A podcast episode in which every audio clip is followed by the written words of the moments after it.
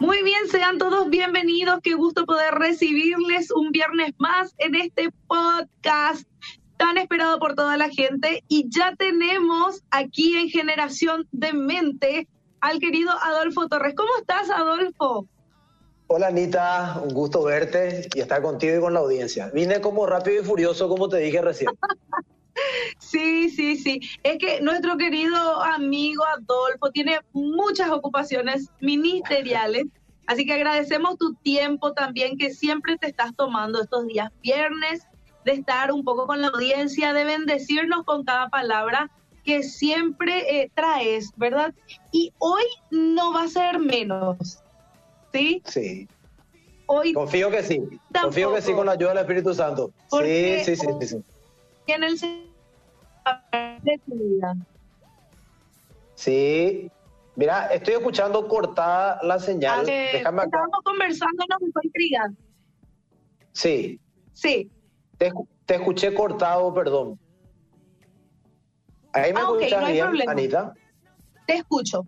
Había mencionado algo y no entendí estaba diciendo que hoy no es menos, o sea, cada viernes traes palabra y el Señor nos enseña a través de tu vida y de todo lo que justamente nos estás enseñando. Y hoy no, no es menos. Hoy también ah, traes una genial palabra, ¿verdad? Y, y me, me dejó intrigada este título. Ni más ni menos. Es un gran título el famoso ni muy, muy, ni tan, tan. Ni tan, tan. Sí. Eh, hoy queremos hablar de algo que, que, que, que, es muy actual. ¿Se acuerdan que venimos diciendo, y Anita, vos sabés, que veníamos eh, charlando en cada podcast que este es un tiempo de autocrítica, un tiempo de hacer un poco de introspección, eh, un tiempo que Dios nos da para mirar un poco dentro de nuestro interior y ver cómo realmente estábamos viviendo la vida nosotros antes de, la, cuarentena eh, y si realmente esas cosas los estamos empezando nosotros a ordenar, ya que Dios espera que cuando salgamos de esta cuarentena salgamos 10 veces mejores, o sea, salgamos con un estado mucho mejor al anterior. Dios permitió que se pause el mundo, está usando esta situación, eh, creo firmemente para que su iglesia haga autocrítica eh, y pueda ser la iglesia que realmente el Señor está esperando y que está llamada a hacer. Entonces, esta, esta charla de ni muy, muy, ni tan, tan, eh, nace justamente para hablar un poco de religión y libertad sin compromiso. Mm, qué interesante. Eh, y hay una historia, sí, muy interesante. Hay una historia famosa que por una cuestión de tiempo ya no lo vamos a leer, pero lo pueden leer en la casa, que está en Lucas capítulo 15, del versículo 11 al 32. Y es la famosa historia de, eh, que tiene por título El Hijo Pródigo. Eh, pero que en realidad connota muchas más cosas que solamente un hijo pródigo. Haciendo un resumen de la historia, eh, sabemos que la historia es de, un padre que tenía dos hijos y el menor le pide que le adelante la herencia. Y porque él quería hacer su vida, quería disfrutar de la vida, entre paréntesis, y la única manera de hacerlo era no estar en la casa del padre. Eh, y bueno, el padre accede a su petición muy a pesar de él, porque no quería que su hijo deje la casa, pero accede, le da la parte de la herencia que le corresponde, pero a la par también le da eh, el adelanto de la herencia a su hermano mayor. O sea, no le dio solamente al menor como adelanto, sino ya le dio a los dos, exactamente. Y bueno, la historia dice que este muchacho se fue a la ciudad y vivió una vida desenfrenada, me encanta que eh, las diferentes traducciones de la Biblia, en una dice desenfrenada, en otra dice descontrolada y en otra dice una vida perdida. O sea, el tipo se fue y se hizo de goma literalmente, haciendo todo lo que le venía al, al antojo y a la mente, todo lo que tenía por lo visto adentro y siempre quiso hacer, pero que sentía que estando en la casa de su padre no lo iba a poder hacer. Finalmente dice que perdió todo, todo ese dinero que le había dado su papá, lo malgastó por completo desenfreno, mujeres, bebidas probablemente, probablemente también, eh, no sé si drogas, pero lo que sigue en bebidas y en chicas estoy seguro que lo hizo. Se queda sin nada, dice que empezó a tener tanta hambre que vio, eh, eh, ¿cómo se llama? Que hasta los cerdos comían mejor, trabajó atendiendo a cerdos y dice que hasta quería comer la comida de los cerdos de tanta hambre que tenía. Imagínense el hambre que tenés que tener como para querer comer la comida de los cerdos. Y finalmente dice que hace autocrítica y se acuerda del padre como que empieza a valorar lo que tenía y se arrepiente de lo que hizo y empieza a idear una manera de pedirle perdón a su papá y que su papá le reciba de vuelta. Y vuelve a la casa. La historia dice que su papá le ve de lejos y ni siquiera le dejó dar eh, explicaciones o pedirle perdón, sino el papá le recibió, le amó, mandó a hacer una gran fiesta para él, estando tan feliz el papá que su hijo que estaba perdido había vuelto. Sí. Su hermano, a la par, estaba trabajando como siempre lo hacía en el campo, vuelve del campo, escucha ruido de fiesta y cuando llega a la casa le pregunta a uno de los sirvientes del papá si por qué tanta fiesta y le dice lo que pasa es que tu, tu hermano que se había perdido ha vuelto a casa y tu papá está tan feliz que mandó a hacer una fiesta de gratitud por su vuelta. Y el hijo mayor se enoja. Mm. Se enoja y su papá sale literalmente a, a, no me acuerdo la palabra exacta, pero sale a suplicarle que entre, por favor. Eh, pero él no quiere entrar enojado y le echa en cara al papá, le dice, toda mi vida he trabajado para ti. Otras traducciones dice, toda mi vida te he servido, pero nunca ni siquiera mataste un cabrito en mi honor. Eh, y se enojó con él y su papá le dice, pero mi hijo, si todo lo que yo tengo es tuyo.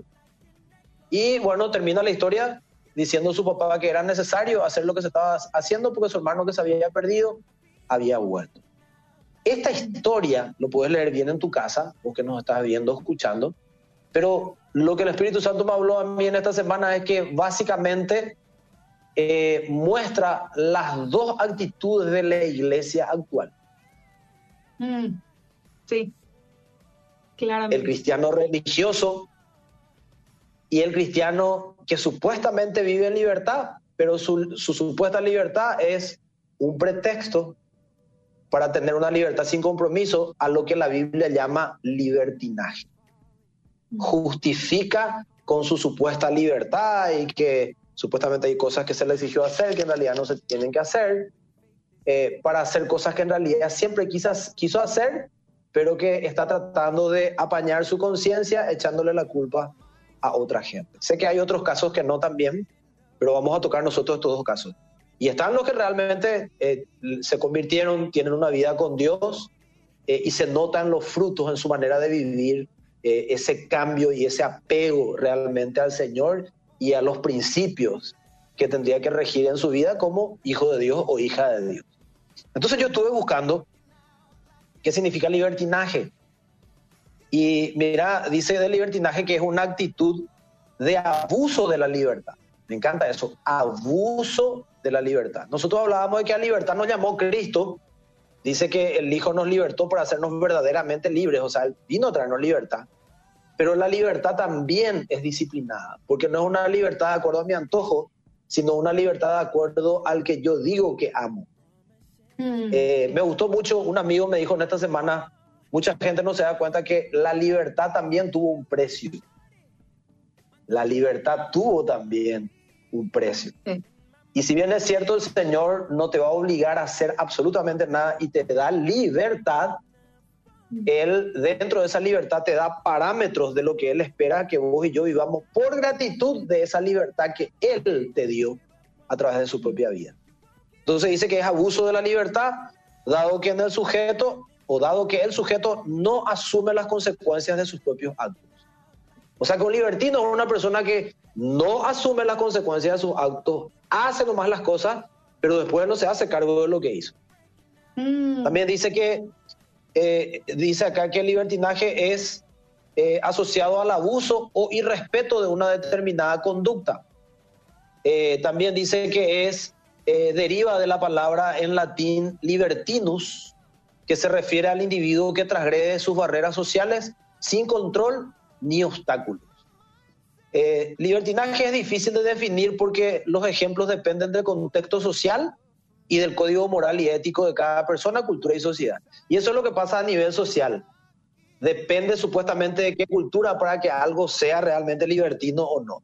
Por ejemplo, si buscan en el diccionario, dice que el nudismo o el desnudarte en un lugar, en ciertos países no está mal visto porque es una forma de protesta. Pero el problema es que si nosotros decimos ser cristianos, nosotros no estamos regidos por ninguna cultura humana, sino por lo que la palabra dice que tiene que ser tu estilo de vida. Jesucristo dijo que íbamos a conocer a sus discípulos por sus frutos. Y en este tiempo, eh, la vez pasada hablamos de raíces, ¿verdad? Eh, lo que va a pasar después de la cuarentena es que realmente se va a ver quién es quién. ¿Quién es un cristiano genuino o no? Eh, esta temporada va a permitir claramente eso. Eh, y este es un tiempo de hacer una autocrítica, porque yo sé que digo libertino y mucha gente piensa, pues yo no, no barreo, yo no tomo, yo no otra cosa. Sí, sí. Pero puedes tener en tu corazón actitudes libertinas, donde vos te estás dando libertades que no te corresponden. Por lo menos no corresponden a lo que vos decís creer. Y como el hijo pródigo, para hacer lo que querés, estás justificando cosas o culpando a otras personas para hacer en realidad lo que siempre estuvo en tu corazón y siempre quisiste hacer. Y que hoy estás dentro de ese lugar. Eso es libertinaje. La Biblia dice en Lucas 15, 13, estoy yendo rapidísimo por tiempo. En Lucas 15, 13 dice en la PDT, no mucho tiempo después el hijo menor recogió todo lo suyo y se fue a un país lejano. Estando en ese país, el hijo menor malgastó todo su dinero llevando una vida descontrolada. La libertad sin compromiso no tiene límites. Sí. Y tu caída cada vez va a ser más profunda. Eh, Adolfo, una pregunta también que envían, ¿verdad? Eh, ¿La libertad es lo mismo o es diferente que el libertinaje entonces? Claro, son dos cosas totalmente diferentes. La libertad es vivir con disciplina aquellas cosas que están permitidas para uno. El libertinaje es ningún tipo de disciplina y encima la caradurez para justificarla. No te haces cargo de tus hechos y culpas a otros de tus hechos. O sea, cosas como, no, yo hago todo esto pues me cansé de las reglas de la iglesia y bla, bla, y por eso me fui. Entonces, en realidad, siempre quisiste hacer eso. Estaba buscando un pretexto nomás. Y ese era tu pretexto perfecto para hacer lo otro. No le echen la culpa a los otros también una persona entonces libertina se puede camuflar bajo actitudes correctas, pero en realidad en el corazón está la raíz. Está, totalmente. Ahí está el problema. Son cosas que siempre quisiste hacer, que reprimiste en realidad, pero lo que estabas buscando un pretexto para justificarlo y aplacar un poco tu conciencia. Eh, y lamentablemente vemos en la iglesia en muchas personas a veces, y nos puede pasar a nosotros también si nos descuidamos, este tipo de actitudes. Y la realidad es que te gusta el mundo, te gusta la vida del mundo. Sí. Eh, y este es un tiempo para definirte. Eh, ¿Vas a ser libertino o vas a vivir en verdadera libertad? Porque en este tiempo se va a notar claramente. Y de hecho ya se notaba, pero ahora se va a notar más claramente. Eh, y esta es una oportunidad de Dios para definir lo que nunca estuvo definido en tu vida. Eh, y eso es muy importante. Yo busqué diferencia entre libertinaje y libertad y dice que la diferencia es que la libertad es un derecho para, escucha esto, es un derecho para actuar de la manera que estimamos adecuada, sin restricciones ni censura. Mm actuar de manera adecuada. ¿Cuál es nuestro nivel para actuar de manera adecuada? ¿Mi antojo o lo que dice la palabra? Si decís que soy cristiano, es la palabra. Pero no la palabra adecuada a tu antojo, la palabra en su contexto real. Sí. Eh, después dice la libertad, eh, la frase, la libertad de uno termina cuando empieza la libertad del otro. Define la diferencia con, la, con el libertinaje. Si vos decís, eh, yo soy libre, pero estás atentando contra la libertad de otro, lo tuyo es libertino. Y vos no te das cuenta que cuando actúas con libertinaje, estás pisoteando las libertades de otro. Sí. Porque te estás metiendo con la libertad de otro, estás haciendo mal a otro. No sé si me explico. Sí, sí, eh, perfectamente. Si yo, si yo paso la luz roja porque a mí se me antoja y estoy apurado, y alguien pasa la luz verde y le choco, ¿qué voy a decir? Que estaba apurado nomás y por eso pasé y se me antojó que tenía que pasar y eh, no tengo la culpa, bueno, disculpame, ya está, ya este, no. Estás atentando contra la libertad del otro y tu libertinaje daña a muchas personas. Mentira es la famosa frase de, ah, yo hago con mi vida lo que quiera y a mí nomás me perjudica. Mentira, al vivir vos una vida desenfrenada, también vas a estar perjudicando la vida de otro. Porque vas a inducir también a otras personas a cosas que no deberías inducir. Eh, a lo mejor no con palabras, pero sí con acciones. Por eso dice la Biblia que aquel que sea de tropiezo para su hermano. Uy. Ojo. Y dice, bueno, pero no es mi culpa lo que haga otro porque quería hacer también, pero vos sos responsable por tu hermano. Sí. Dios dice que vos sos responsable por tu hermano. Entonces, si yo sé que algo, si mi ejemplo le va a hacer mal a Anita, yo tengo que evitar eso. Mm. Y el problema del libertinaje es que no se hace cargo de lo que hace y culpa a otros por lo que hace. Eh, Judas, o mejor dicho, Mateo, eh, a ver un poco, dice en el capítulo 5, 17 al 19, hablando de la ley, pues mucha gente dice, no, la ley era para el Antiguo Testamento y eso era el Antiguo Testamento, ahora nos llamó el Señor a la gracia y acomodamos la gracia. Mm, acomodamos la, ley. La ley dentro del contexto judío, dentro de las regulaciones judías, obviamente no te corresponden. Pero la ley de Dios sigue siendo la misma. Él dice que los cielos van a pasar, la tierra van a pasar, pero ninguna de sus palabras dejará de cumplirse. O sea, su palabra siempre es la misma. No es que antes era no robarás y ahora sí puedes robar porque está en gracia, de acuerdo a la necesidad que vos tenés, porque ahora estamos en pandemia y necesitando poder robar. Estoy diciendo cualquier cosa, pero la ley de Dios no cambió. O sea, los principios de Dios no cambian. No nos gusta nomás esa palabra ley, porque como que te obliga supuestamente a algo. Y miren, estaba leyendo Mateo 5, 17 al 19 en la NTV y dice, no malinterpreten la razón por la cual he venido, dice Jesús mismo. No vine para abolir la ley de Moisés o los escritos de los profetas. Cualquiera me va a decir, le estaba hablando de los judíos, no interesa, pero estaba hablando de un principio. Al contrario, dice Jesús, vine para cumplir sus propósitos, o sea, vine para cumplir lo que Dios dice que debería de vivir una persona que dice creer en Él.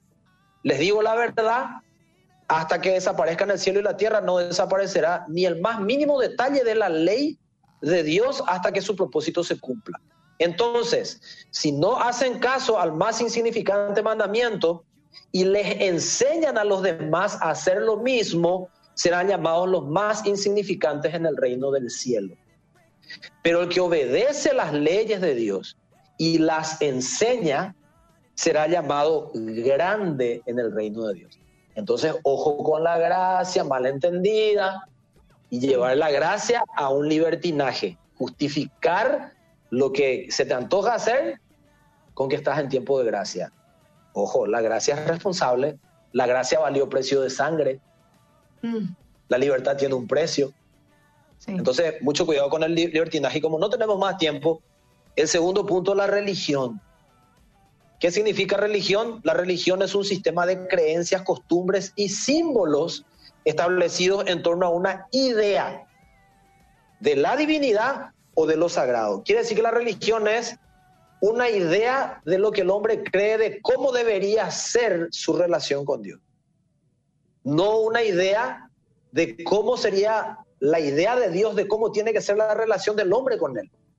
Sí. Es mi idea de cómo debería de ser. Es como yo interpreto. Es como yo interpreto de que debería de ser, no como es la idea de Dios de cómo debería ser tu relación. Volvemos a lo mismo, es un acomodo, es el otro extremo. Sí. Es, más disfrazado de santidad nomás. Las religiones son doctrinas constituidas por un conjunto de principios, creencias y prácticas sobre cuestiones de tipo existencial, moral y espiritual. Eh, y acá hay algo muy importante. Jesucristo le dijo a, los líderes religiosos de la época, por sus costumbres, o sea, por sus ideas de cómo debería de ser su relación conmigo y de cómo debería ser la relación de la gente conmigo, ustedes anulan mi ley. Quiere decir que tanto... Un ejemplo rápido que quizás también le ayuda a la audiencia, a mí me ayudó. Me avisan también, Adolfo, que tenemos tiempo, no hay ningún problema. Eh, es con respecto a las leyes eh, de los fariseos. Por ejemplo, eh, la ley decía que había que respetar el, día sagrado de Dios, ¿verdad? Nosotros lo, recordamos como domingo, ¿verdad? Lo celebramos el día del Señor. El sábado. El sí. sí, para ellos el sábado. Y es más, en el tiempo de Jesús, eh, ellos no podían dar hasta cierta cantidad de pasos pero eso lo pusieron ya ellos. Y eso es lo que venía a decirles Jesús. Y encima ellos tomaban ya el viernes previo, a partir de la tarde, como un tiempo de preparación para el día del descanso. O sea, ahí vos ya no podías hacer algo. Y le doy un ejemplo, cuando Jesucristo se le, se le, Jesucristo muere y le llevan a la tumba que le había llevado José de Arimatea, si vos te acordás, eh, las mujeres se fueron a preparar especias y perfumes para ungir el cuerpo de Jesús. Pero como ya era de tarde, noche, se les hizo tarde, noche, ya no fueron a ungir el cuerpo de Jesús. Porque ya era el día de preparación para el sábado, según ellos. Por eso las, mujeres aparecen el domingo a la mañana. Terminó el sábado y aparecen temprano para ungir el cuerpo de Jesús y ahí es donde ven el ángel y toda la historia que ya sabemos, ¿verdad? Entonces, eh, el religioso acomoda las cosas de acuerdo a lo que él cree que debería de ser.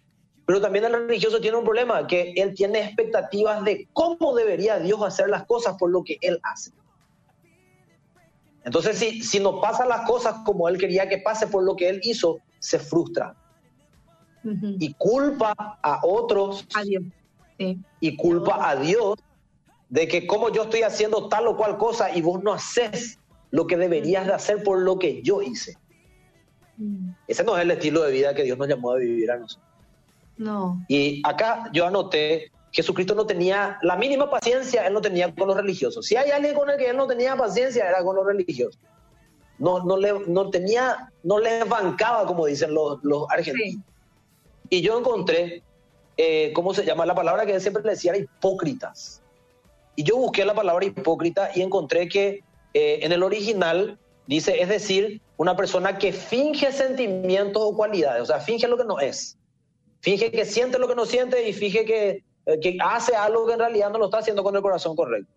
En realidad, los hipócritas contradicen lo que verdaderamente siente o piensa. Dice hipócrita es el adjetivo que se le da a, quien actúa con hipocresía, sea porque finge o aparenta lo que no siente, o porque finge ser lo que no es.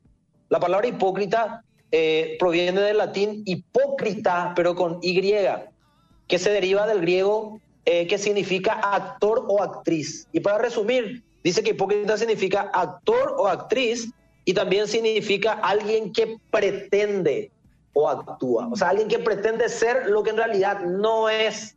Hipócrita en la antigüedad, en Grecia, no se veía como algo malo en sí, porque era una profesión. Era un actor, alguien que estaba interpretando lo que no era.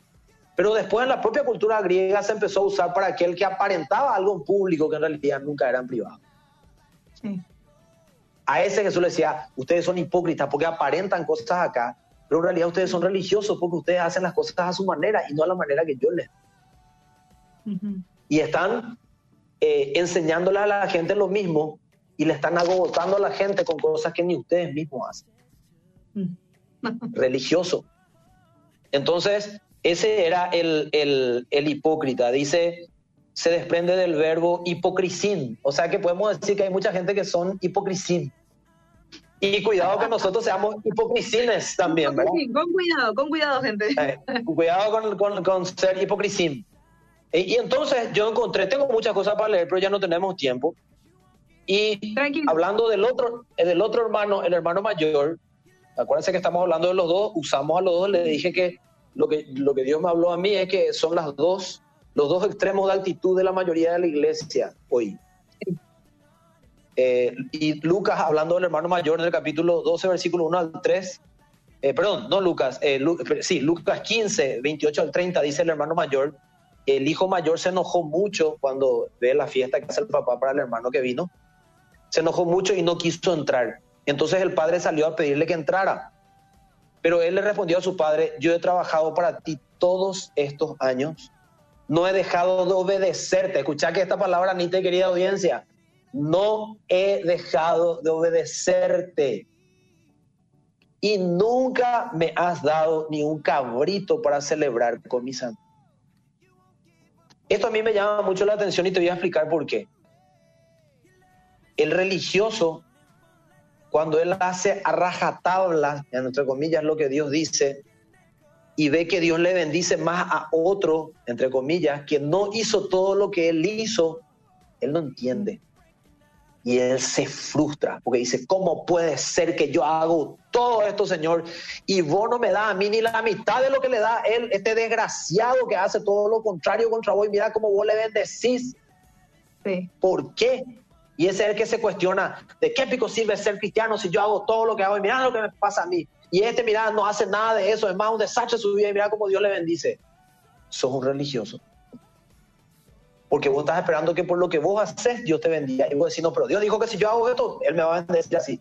Pero Dios no te dijo que lo iba a hacer a tu manera. Porque tu problema es la actitud. Y se acuerdan de Caín y Abel, los dos trajeron lo que tenían que traer. Pero ¿cuál fue el problema? El corazón que tenían. No pretendas que por lo que vos haces, Dios tiene que hacer las cosas a tus antojos, porque si no, vos sos religioso. Sos un gran religioso y terminás enojado. Y hay mucha gente que se enoja en la iglesia porque le va mejor a otro, que no hace todo lo que supuestamente vos haces. Ojo. Dios dice que esa persona se llama religioso. Y para terminar, es largo, no tenemos más tiempo de leerlo todo, pero el Salmo 73, versículo 1 al 17, voy a leer solamente una parte. Asaf escribe este salmo y Asaf dice, en verdad Dios es bueno con Israel, con los de corazón puro. Él dice, Dios es bueno con los de corazón puro, o sea, con los que tienen corazón correcto. ¿Por qué? Porque solamente el que tiene corazón correcto puede decir realmente que Dios es bueno. Claro. Porque sabe que no se merece, pero como tiene el corazón correcto dice, Dios es bueno porque yo no me merezco y aún así Dios es bueno conmigo no es religioso de corazón puro. Dice, pero en cuanto a mí, se está sincerando, ahora, digo, bueno, pero en cuanto a mí, casi perdí el equilibrio, mis pies resbalaron y estuve a punto de caer porque envidiaba a los orgullosos cuando los veía prosperar a pesar de su maldad. O sea, se cuestionaba, ¿por qué yo hago todo lo que hago y Dios no me bendice como a esto? Y lean después todo el contexto y van a ver que él dice, pareciera que viven sin problemas, tienen el cuerpo tan sano y fuerte, no tienen dificultades como otras personas, no están llenos de problemas como los demás, o sea, no les pasa todo lo que me pasa a mí, que cumplo rajatabla lo que Dios dice. Ojo que tu corazón está siendo religioso, no tienen dificultades como otras personas, no están llenos de problemas, lucen con orgullo como un collar de piedras preciosas su orgullo y se visten de crueldad. Dice, estos gordos ricachones tienen todo lo que su corazón desea. O sea, el tipo se está abriendo. Y finalmente lo pueden leer en su casa.